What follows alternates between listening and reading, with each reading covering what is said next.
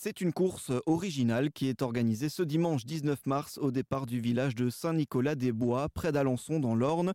Une première du genre en France car l'épreuve réunira des hommes, des femmes, des chevaux et des chiens. Tous ensemble, ils se présenteront sur la ligne de départ pour parcourir les sentiers escarpés de la forêt des Couves. Un événement sportif à l'initiative du club Canimove 61 et d'une écurie de la région. Concrètement, la compétition combinera deux disciplines. Tout d'abord le canicross ou le cani-VTT, c'est-à-dire une course de chien harnaché à son maître qui sera à pied ou en VTT. Et la deuxième pratique sera l'équitation. Les groupes de participants seront ainsi composés d'un cavalier avec son cheval et d'un coureur ou VTTiste avec son chien. Une idée née dans l'esprit de Pauline Le Tourneux qui a créé Canimove 61. Elle nous parle justement de cette passion pour le canicross et l'activité physique avec les chiens. Moi, ça, faisait déjà quatre ans que je pratiquais le canicross donc euh, bah, en solo. Et euh, de plus en plus de personnes m'ont demandé d'ouvrir un club, donc euh, je l'ai ouvert et euh, bah, aujourd'hui on est plus d'une quinzaine d'adhérents, donc ça permet d'avoir un bon moment de partage entre propriétaires de chiens et les chiens aussi de, bah, de partager des bons moments avec d'autres chiens. Mmh. Et justement, j'allais vous demander pour les auditeurs qui peut-être ne connaissent pas le terme de canicross, en quoi il consiste? Donc en fait, le canicross, c'est vraiment courir avec son chien en traction. Et il faut savoir que bah, en canicross, le chien du coup nous tracte hein, et on gagne euh, beaucoup euh, de, bah, de vitesse à la course à pied. Et alors vous, comment elle est, elle est venue cette passion-là du canicross? Bah, C'est justement l'amie euh, qui, une amie à moi qui m'a qui m'a qui connaissait son sport et qui m'a initié à ça et maintenant bah on va dire que je suis un peu accro.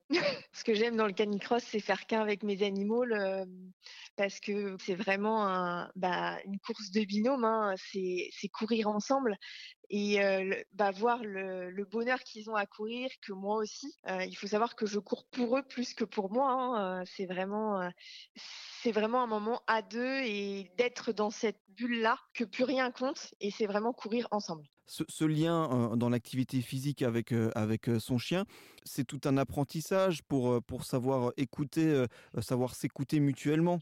Oui, tout à fait.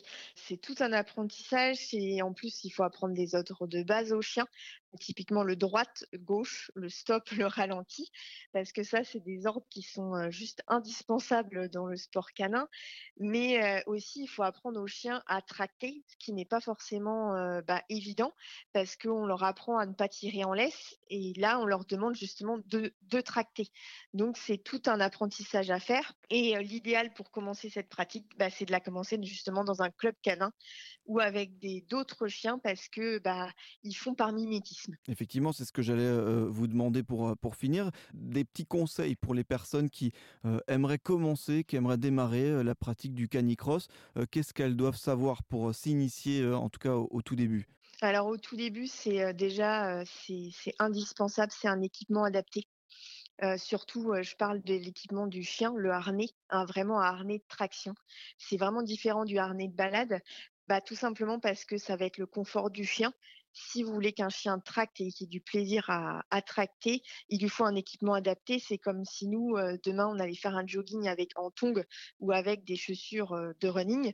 Je pense qu'on va préférer les chaussures de running et on y retournera le lendemain matin, contrairement en tongs. Donc ça, c'est vraiment indispensable, c'est l'équipement. Et après, bah, c'est vraiment essayer de faire partie d'un club de canicross pour avoir les bases ou de faire avec quelqu'un qui connaît le canicross parce que ben, les chiens déjà ils vont avoir beaucoup plus d'entrain à aller courir s'il y a d'autres chiens que s'ils sont tout seuls. Et pour cette course, l'organisatrice espère attirer une centaine d'inscriptions.